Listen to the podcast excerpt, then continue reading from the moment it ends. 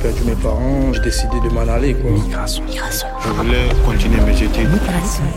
C'est une renaissance pour nous. Migration. Migration. Migration. Migration. Maintenant, le souci, c'est de réussir. Migration. Cherso est à la fois conteur, musicien, formateur ou poète. Un homme aux multiples identités et talents qui tente de construire des ponts entre l'Occident et l'Afrique pour établir une relation de partage et d'égalité.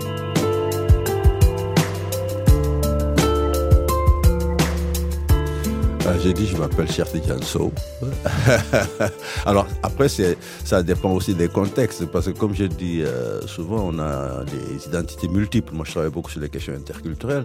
On n'a pas une seule identité, quoi. Euh, voilà. Donc, si je rencontre un Paul, euh, comme je suis Paul de naissance, même si je parle pas la langue Paul, je la comprends un peu, je dirais, je suis pour le si je rencontre des musiciens, je vais dire, moi, je suis Cherso, saxophoniste, chanteur.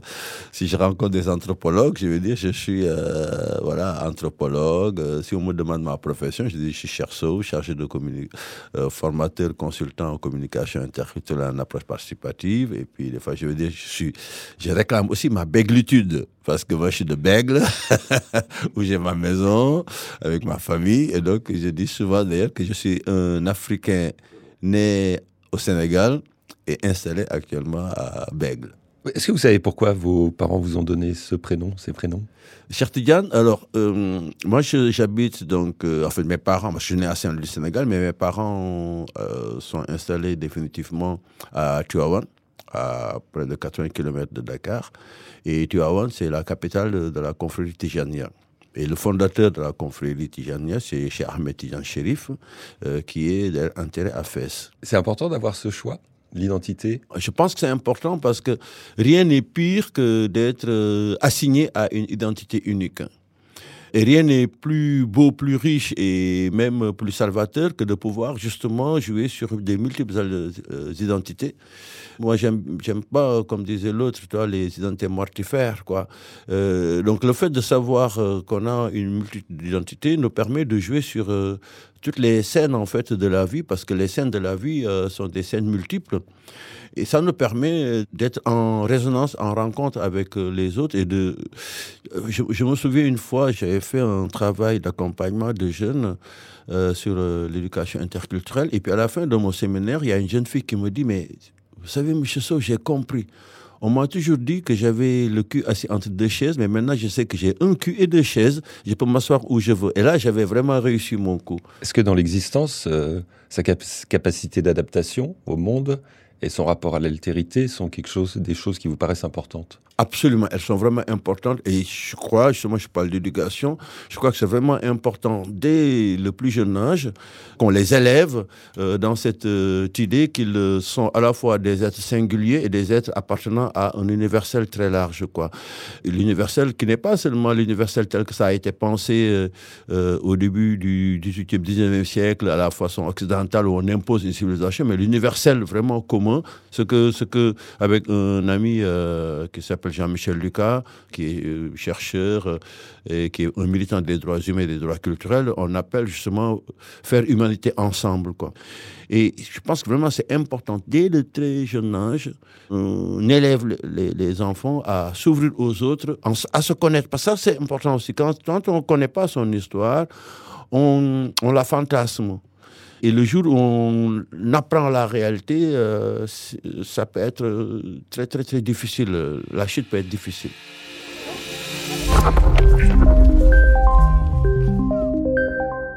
Vous êtes à la fois musicien, auteur, poète, conteur. Euh, d'où vous vient cet appétit pour les expressions artistiques? Alors, déjà, le fait de faire plein de choses, je le dois vraiment à mon, à mon père. Il me disait euh, souvent, euh, les gens savent, peuvent faire plein de choses, mais ils ne savent pas l'exploiter. Mon père, il était, euh, bon, il était autodidacte parce qu'il a fait l'école coranique avant d'aller à l'école de police. Il avait appris comme ça avec quelqu'un qu'il avait adopté. Et il, il, a terminé effectivement brigadier chef et même commandant du corps urbain de la police. Et mon père, il savait euh, faire de la maçonnerie, de l'électricité, euh, de la peinture, s'est même cassé un bras un jour, euh, c'est moi qui m'occupais de lui, en construisant une école, voilà, il savait conduire, il savait faire la mécanique. Et donc j'ai toujours été actif, quoi. J'ai toujours voulu, en fait, été curieux plutôt, plutôt curieux. Et à un certain moment, je me suis dit, mais toutes les petites choses que j'ai fait, tous les petits ruisseaux euh, d'activité ou de, voilà, je peux les mettre dans un grenier de savoir et de savoir-faire et ça peut effectivement être un fleuve qui peut euh, alimenter un peu mon activité à la fois euh, bénévole et, professionnelle. Je n'ai jamais voulu être un spécialiste. Je ne suis pas contre les spécialistes, mais je pense que quand on travaille dans la spécialité, la trop l'hyperspécialisation nous empêche justement de nous ouvrir peut-être aux autres domaines. Et moi, je voulais, voilà, j'ai fait euh, anthropo sociaux et philo à Dakar. Je suis arrivé ici, j'ai fait mes études de philosophie. Je suis arrivé jusqu'à la maîtrise. Après, j'ai fait anthropologie. J'ai fait psycho, j'ai fait linguistique. Après l'anthropologie, je me suis spécialisé effectivement à la, à la communication interculturelle et aux approches participatives. Et puis le conte, euh, c'est quelque chose que j'aimais beaucoup euh, quand, quand j'étais petit. euh, ma mère racontait beaucoup d'histoires, mon père aussi. Mais apparemment, dans la famille, j'étais l'un des, l'un des rares qui, aimait raconter. Quoi. Et donc, ça m'est arrivé, mais plus par la famille. C'est-à-dire que quand mes, moi, je suis, donc, je suis marié euh, euh, ici, euh, donc j'ai ma femme qui est ici, qui est bordelaise. Donc j'ai eu des enfants. Mes enfants aimaient beaucoup que je leur raconte des histoires le soir. Mais pas sur les livres, avec les livres. Ils voulaient que je leur raconte des histoires. Donc j'improvisais. Donc si le soir je leur raconte une histoire, le surlendemain, je, voulais leur raconter la même histoire. Ils me disaient, mais non, c'est pas comme ça que tu l'as dit, papa, c'était pas comme ça. Comme j'avais improvisé, bien sûr, je m'en souvenais pas. Donc, je leur disais, mais racontez-moi l'histoire. Et là, j'écrivais, ça faisait trace. Et comme ça, j'ai commencé à retravailler les, les, les contes. Ensuite, euh, à l'école maternelle, euh, la maîtresse m'a dit, ouais, votre enfant, votre fille m'a dit que vous racontez des histoires. Est-ce que vous pouvez venir raconter? Donc, avec un voisin, on est parti raconter. Ça a commencé comme ça. Et l'anthropologie m'a beaucoup aidé. J'ai eu la chance d'avoir un prof euh, qui est parti malheureusement, M. Camara, que beaucoup de, de Bordelais d'ici euh, et même dans le monde connaissent. Hein. Suri Camara, qui nous a beaucoup enseigné effectivement le conte les différentes formes de conte, tout ça. Et donc, ça m'a permis aussi de travailler théoriquement, théoriquement le conte. Et j'ai trouvé que le conte était justement un, un médium d'universalité. Quand on prend les contes, on peut faire des, des comparatifs entre les contes, des liens, et nous montrer en fait que, comme disait mon grand-père, nous sommes tous du même arbre, mais nos branches sont jumelles. C'est-à-dire, on va prendre un conte de Cendrillon où on va retrouver euh, la chaussure, etc. Mais on va prendre un autre conte en Afrique où c'est un homme, un garçon qui va perdre ou sa chaussure ou le fourreau de son couteau, etc. Et chaque fois, on va venir tester tout ça. Ça me permet aussi avec les enfants, toujours dans cette idée d'élévation de la singularité de l'universel, euh, à leur montrer en fait que le monde, euh, on était tous, euh, voilà, on était, on était tous du même, du même arbre, quoi. Micrason. Vous avez commencé vos études à Dakar, puis, vous êtes venu en France, je crois, en 1987. Est-ce que vous vous rappelez de votre arrivée? C'était rocambolex. Alors, bon, moi, en fait, ce qui m'a amené à, Paris, c'était vraiment un accident. J'ai eu un accident à l'œsophage et donc on m'a transféré à, à Paris. J'ai une mère, ce que j'appelle, celle que j'appelle ma seconde mère, qui est Claudine Rochefort, donc qui est en Bretagne actuellement, qui travaille à l'AFEP. C'est chez elle que j'ai eu l'accident. Elle avait envoyé un, un ami pour, euh, voilà, pour me récupérer à l'aéroport. Des amis euh, français que je connaissais, donc qui venaient souvent à la maison, ont envoyé des amis pour me récupérer. L'hôpital a envoyé l'ambulance pour me récupérer. Et l'ambassadeur a envoyé le chauffeur pour me récupérer. J'arrive, c'est le chauffeur qui dégaine plus vite que son ombre. Donc c'est lui qui me récupère. Et, donc on arrive là-bas. Euh, L'hôpital me dit, mais... euh, euh, il y a l'ambulance qui est, revenue, on, pensait que vous n'étiez pas là, tout ça. Voilà, ça c'était, vraiment rocambolex, quoi. Euh, et donc j'arrive euh, à l'hôpital, il faisait froid, c'est le 14 novembre quand même, 87. Je connaissais pas le froid? Je suis resté là-bas euh, jusqu'au 21 décembre. J'ai été opéré le 4 décembre parce que j'étais quand même très très faible. Euh, voilà, je suis sorti de, de la salle d'opération. Enfin, je me suis réveillé le 6 décembre quand même. tu vois. Et, et puis euh, voilà quoi. C'était ouais, c'était rocambolex. Je vous cite, je crois que c'est dans une interview, euh, vous citiez euh, Patrick Chamoiseau et son idée de l'expérience du monde. Mhm. Qu'est-ce que ça signifie pour vous? Je pense même que ce n'est pas nécessairement Chamoiseau dont j'ai fait référence, c'est c'est Edgar Morin. Cette idée que nous pouvons vivre les mêmes expériences et nous n'en tirons pas nécessairement les mêmes enseignements en fonction de la manière dont on traverse le monde, en fonction de notre background, en fonction de notre quête existentielle, etc. C'est comme pour le conte. C'est-à-dire que chez nous, il n'y a pas de conte pour enfants ou de conte pour adultes. Chaque fois qu'on raconte une histoire, chaque personne, euh, enfant, euh, adulte, garçon, euh, fille, garçon, femme, etc., se l'approprie en fonction de son état émotionnel, de sa quête existentielle, des questions se- se- que cette personne se pose. Alors, ce qui est important pour moi, c'est comment passer de cette expérience singulière-là au partage de cette expérience. C'est-à-dire comment on peut témoigner de cette expérience pour montrer finalement que même dans cette singularité-là, il y a aussi des, communautés. Des communautés aussi quoi, de, de, de destin, quoi, si, tu- si vous voulez. Quand, par exemple, j'anime dans le cadre du festival Chahut, un, chant qui s'appelle, en fait, euh, un temps qui s'appelle euh, euh, Faire de Bordeaux le centre du monde, où j'amène des témoignants migrants. Il y a une dame de 85 ans, fille d'ancienne déportée espagnole, euh, qui témoigne de son expérience de traversée des Pyrénées, tout ça. Et à côté d'elle, il y a un jeune Soudanais qui témoigne de sa traversée. Et tout d'un coup, dans cette singularité de la traversée, il y a une communauté, quoi. Les choses se vivent aussi, quoi, pendant les crises. euh, voilà, c'est euh, l'expérience de la, personne qui a vécu l'esclavage au XVIe siècle. Euh, elle peut raisonner avec celui qui, qui vit l'esclavage en Libye. Les personnes qui ont suivi, effectivement, les camps de concentration avec la Shoah peuvent aussi raisonner avec les camps de concentration que les Boers et les Allemands ont fait aussi en Afrique du Sud. Ce que les Tutsis euh, ont vécu, ça peut résonner avec la Shoah, etc. Je pense que c'est important de témoigner de notre expérience singulière pour à la fois alerter, attester et en même temps euh, ouais, rendre compte. Quoi. Rendre compte qu'il fait une rencontre. Alors, vous aviez monté il y a quelques années un projet qui s'appelait Kélé? Euh, alors, est, je l'ai, je l'ai commenté. En fait, c'est, euh, c'est un jeune, euh, Thomas Glatinet, qui l'a, qui l'a monté, euh, voilà, qui avait monté ce Mbekele, on est ensemble, qui avait monté ça, donc j'étais son, son vice-président.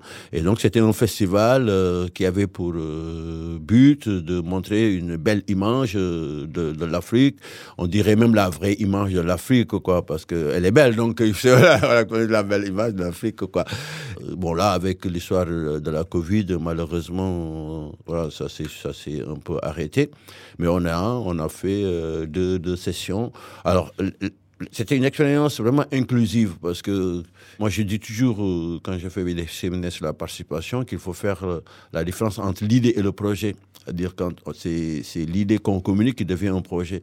Et donc, il y a eu cette idée-là qu'on partageait tous les deux avec sa femme, avec d'autres.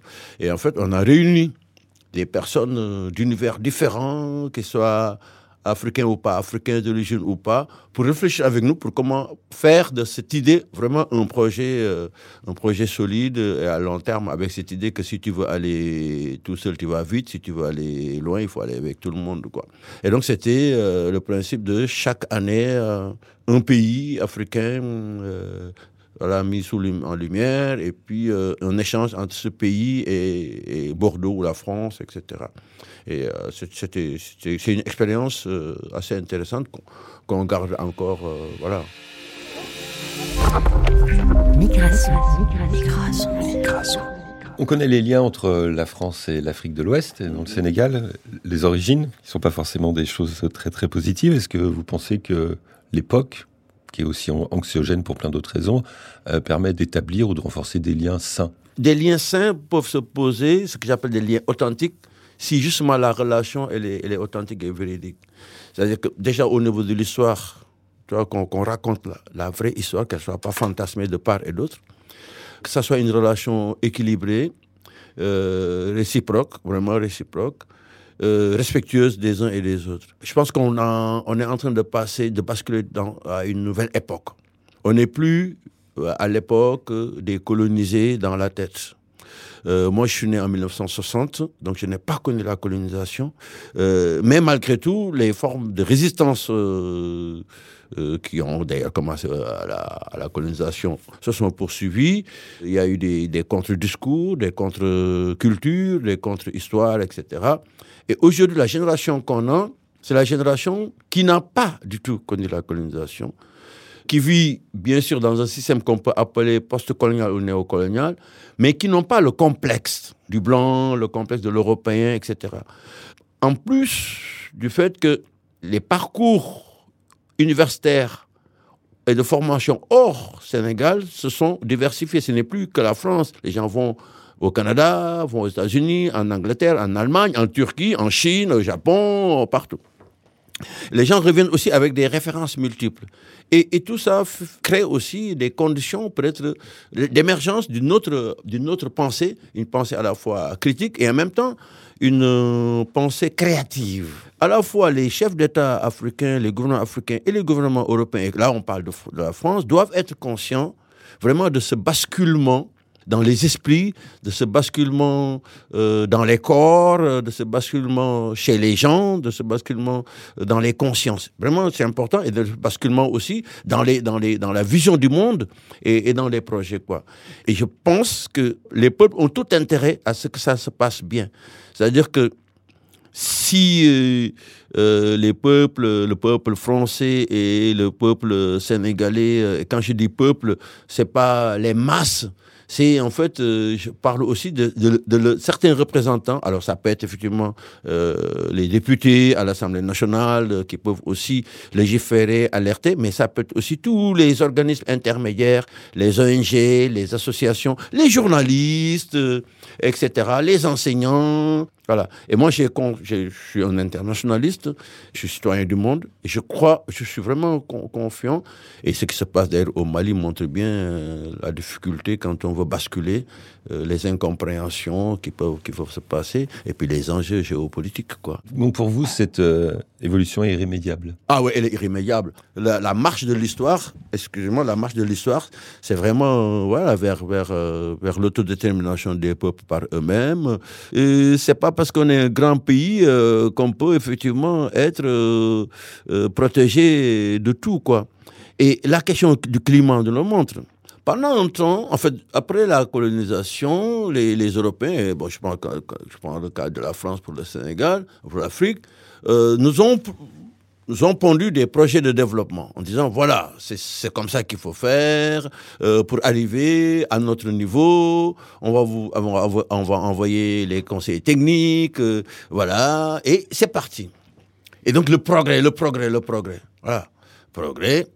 Un certain moment, les Européens se rendent compte en fait que cette voie du progrès-là n'était pas vraiment la bonne voie. Et donc on a commencé à parler d'écologie, de développement durable. Et dans certains colloques, il était question de demander aussi aux Africains de, sortir de ce progrès et d'aller dans le durable. Et certains Africains, naturellement, se sont dit, mais attends, qu'est-ce qu'ils sont en train de faire là? Ils ont pris l'échelle, ils sont partis jusqu'au bout et maintenant ils veulent enlever l'échelle pour qu'on ne soit pas comme eux. Et j'ai dit, attention, non. C'est que, justement, nous, nous avons la chance. Nous pouvons dire que eux, ils ont eu l'expérience négative, donc profitons-en pour ne pas rentrer, pour ne pas marcher sur leurs pas. Et donc, euh, effectivement, nous pouvons euh, revenir peut-être, on a, on fait même pas revenir, on a toutes les conditions aujourd'hui pour penser un développement durable, euh, vraiment réaliste, cohérent, parce que nous n'avons pas été aussi loin que les Européens dans cette utilisation du progressisme, etc.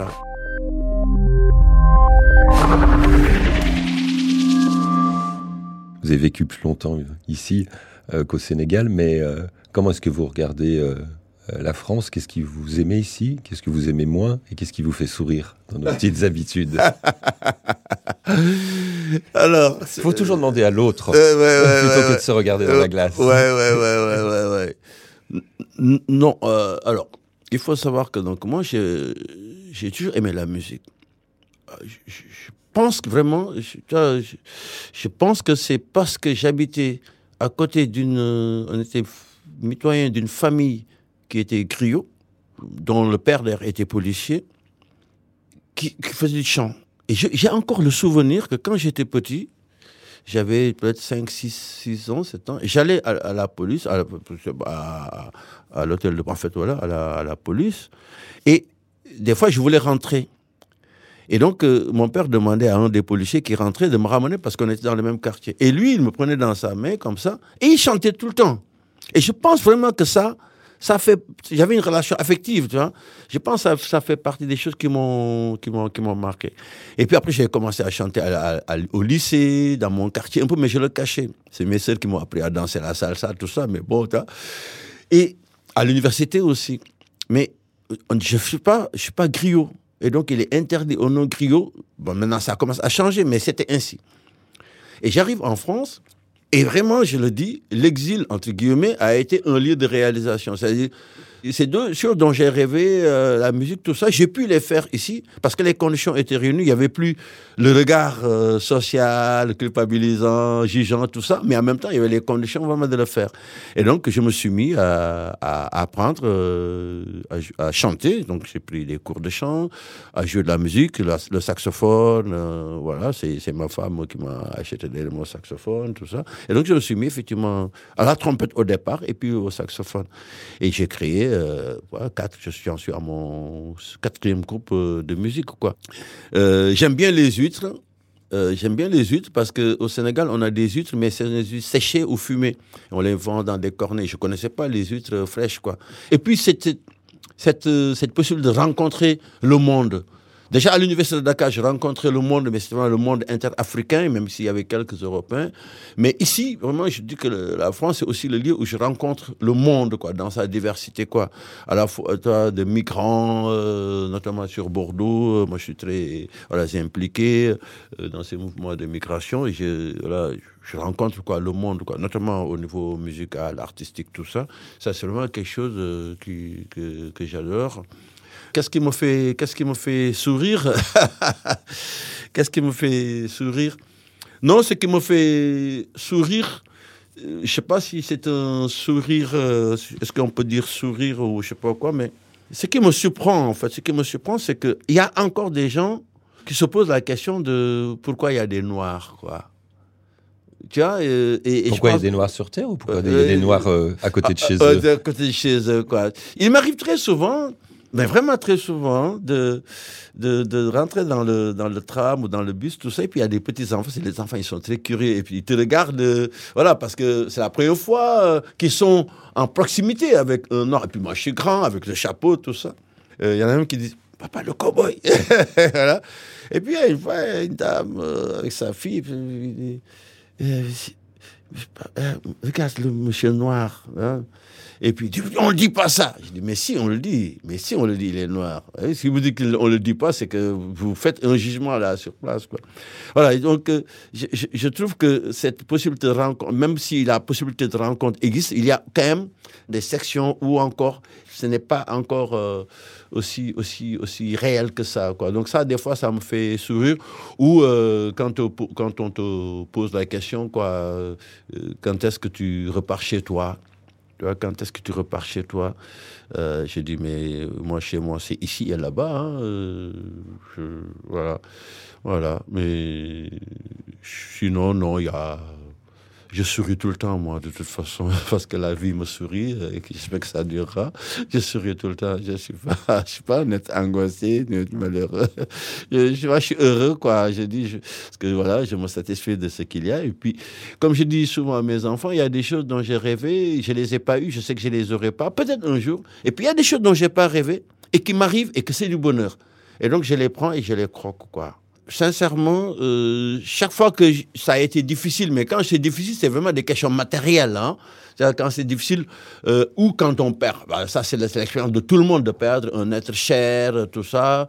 Voilà, on prie, on pleure, et puis on se dit, mais euh, vivons quoi, la vie en pensant à cette personne-là, parce qu'on est tous de passage. Et quand c'est des situations matérielles, je me dis, ça va passer. Et quand ça va bien, je dis, un jour, ça peut ne pas aller bien. Et donc ça, ça me permet justement de vivre euh, la vie telle qu'elle, je l'accepte telle qu'elle, mais euh, en même temps, euh, voilà, il faut aussi, il faut aussi l'appeler la, la, belle vie et la bonne vie. Il faut aussi la chercher, il faut aussi l'appeler, quoi. Il faut pas se fermer, quoi. Merci beaucoup, cher So. Et merci beaucoup à toi.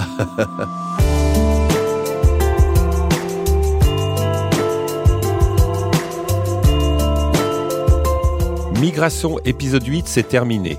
Merci à Cherso d'avoir accepté notre invitation. L'épisode est d'ores et déjà disponible sur sogoodradio.fr et toutes les plateformes de streaming audio. Ciao, à bientôt.